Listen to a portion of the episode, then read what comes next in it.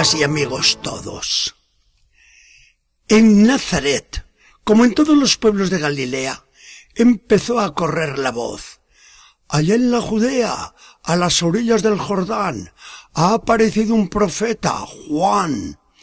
No para un momento de bautizar en el río a muchos hombres para que se limpien de sus pecados, porque dicen que está cerca el reino de Dios y que viene el Cristo que todos esperamos.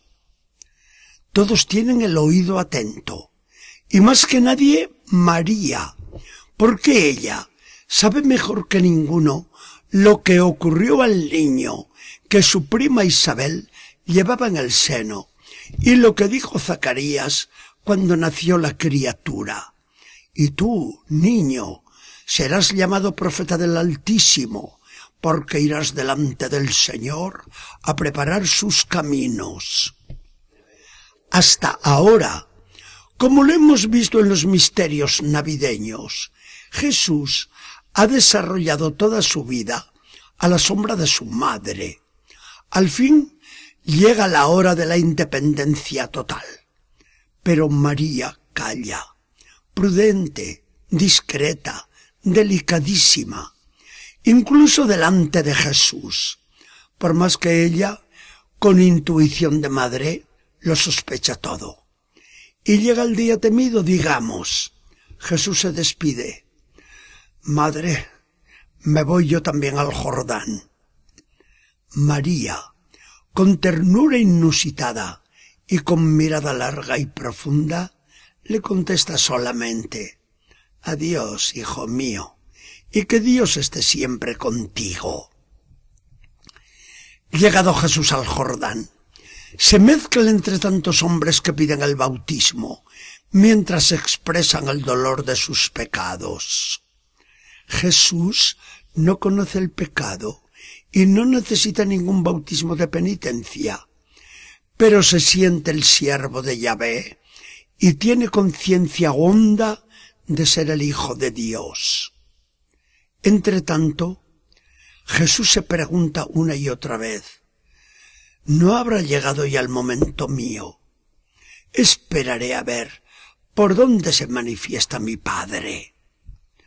Porque Jesús, como hombre, se deja guiar como nadie por el Espíritu de Dios, que le va a ir indicando el camino. Pronto lo vas a ver todo.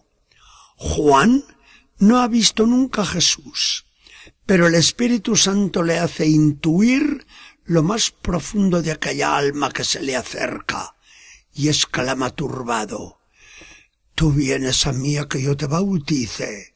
Si soy yo, ¿quién debe ser bautizado por ti?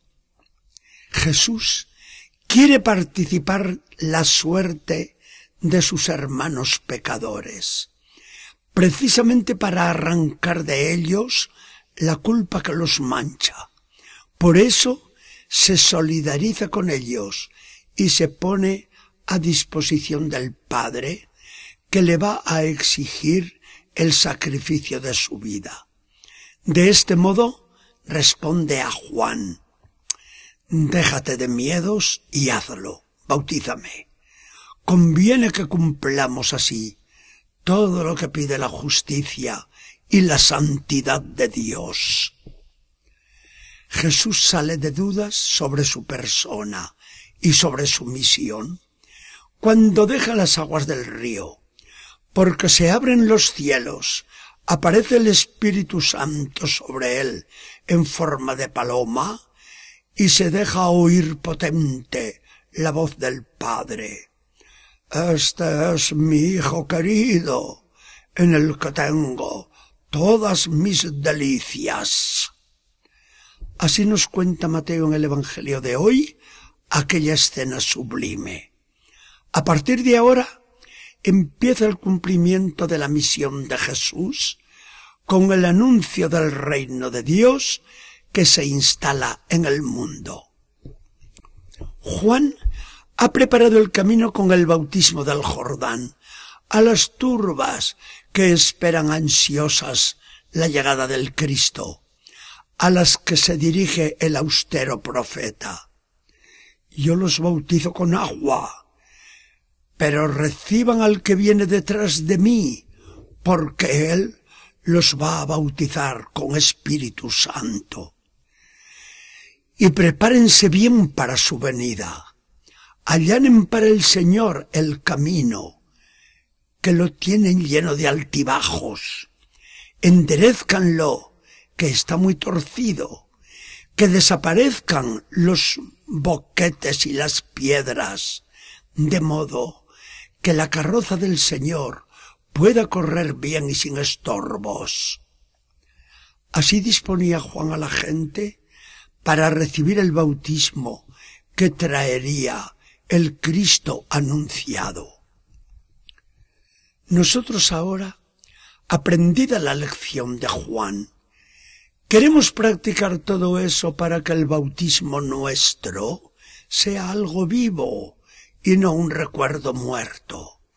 En él se nos dio el Espíritu Santo y Dios Padre nos ve tan bellos que sigue gritando sobre cada uno de nosotros, igual que cuando salimos de la pila bautismal.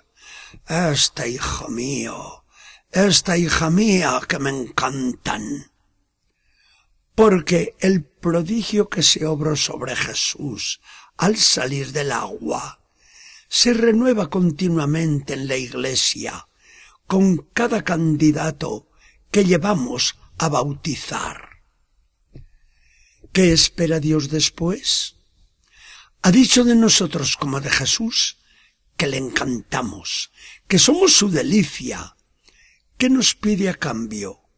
Únicamente que nos mantengamos en esa vida divina que Él nos infundió que vivamos nuestro bautismo. Y lo vivimos con la fe, la esperanza, el amor, la oración, la justicia. La fe, creciente de continuo con la palabra, estudiada en la Biblia y escuchada en la iglesia. La esperanza, que nos hace suspirar por la vida futura en el seno de Dios sin sujetarnos a la tierra. El amor que nos abre con generosidad el corazón a todo el que nos necesita y nos pide. La oración que nos mantiene siempre en comunión con Dios, al que cada día rezamos siempre con más asiduidad y entusiasmo. La justicia, con la cual nadie abusa de su puesto, quizá privilegiado, y con la cual se ayuda generosamente a todos. Si Juan pedía justicia a los judíos, cuanto más la pedirá Jesucristo a su iglesia. Bautizados, encantadores, a los ojos de Dios, hijos suyos que le embelesamos, testimonios del reino en el mundo. ¡Qué bien! Si sabemos vivir como pide nuestro bautismo. Que el Señor nos bendiga y acompañe.